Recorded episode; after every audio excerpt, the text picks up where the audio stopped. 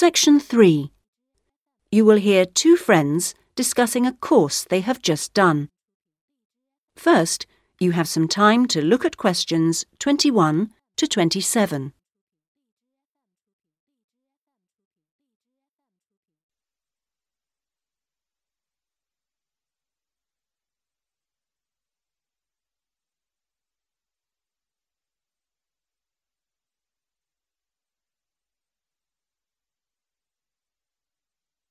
Now listen carefully and answer questions 21 to 27.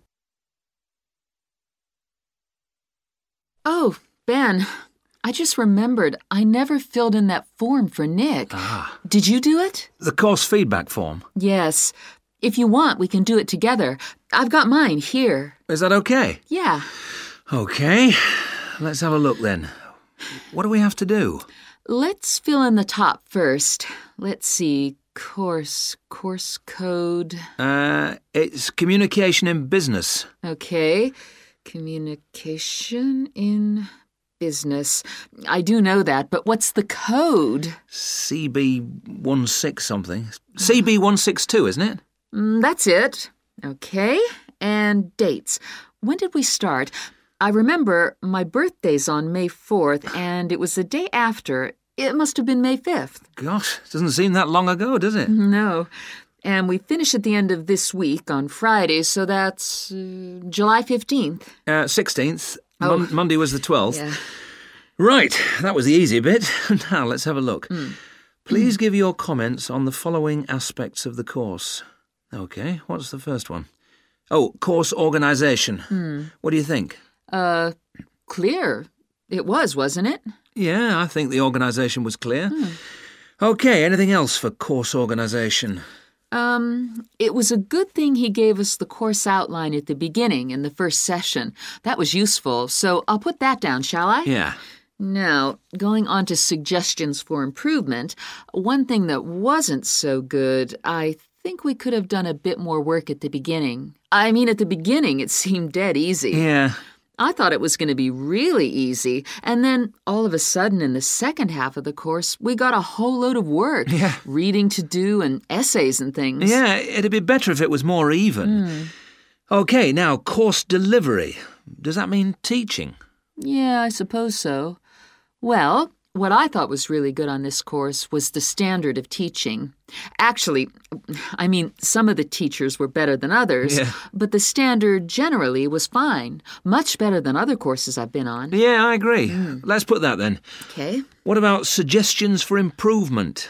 I I didn't think it was all that wonderful when we had great long group discussion sessions that went on for hours and hours. Right. I don't mean we shouldn't have group discussions, just that they shouldn't go on too long.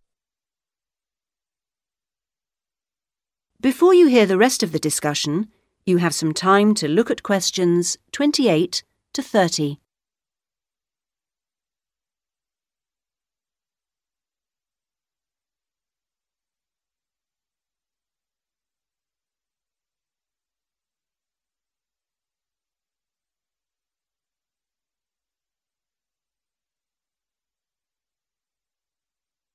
Now listen and answer questions 28 to 30.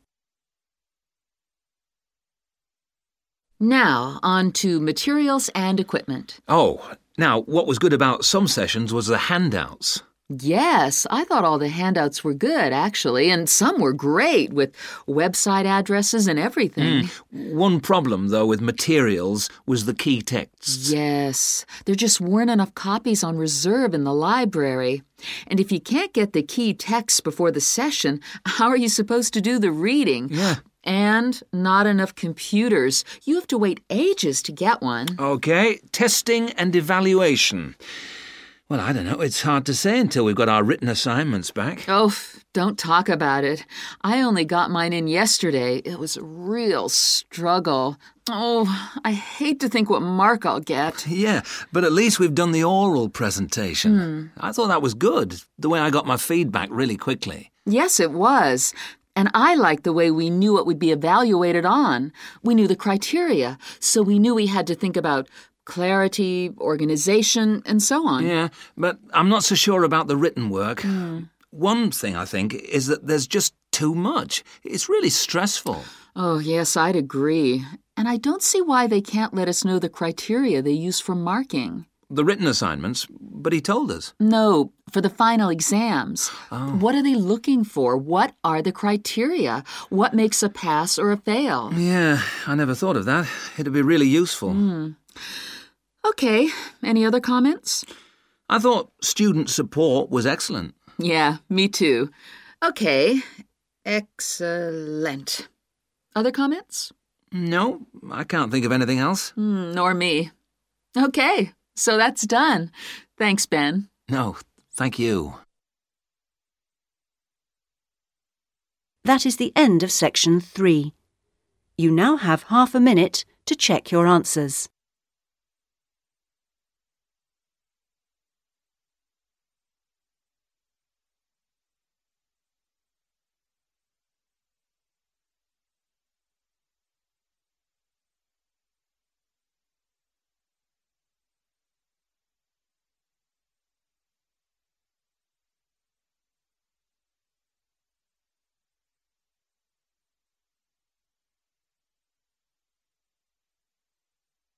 Now turn to section 4.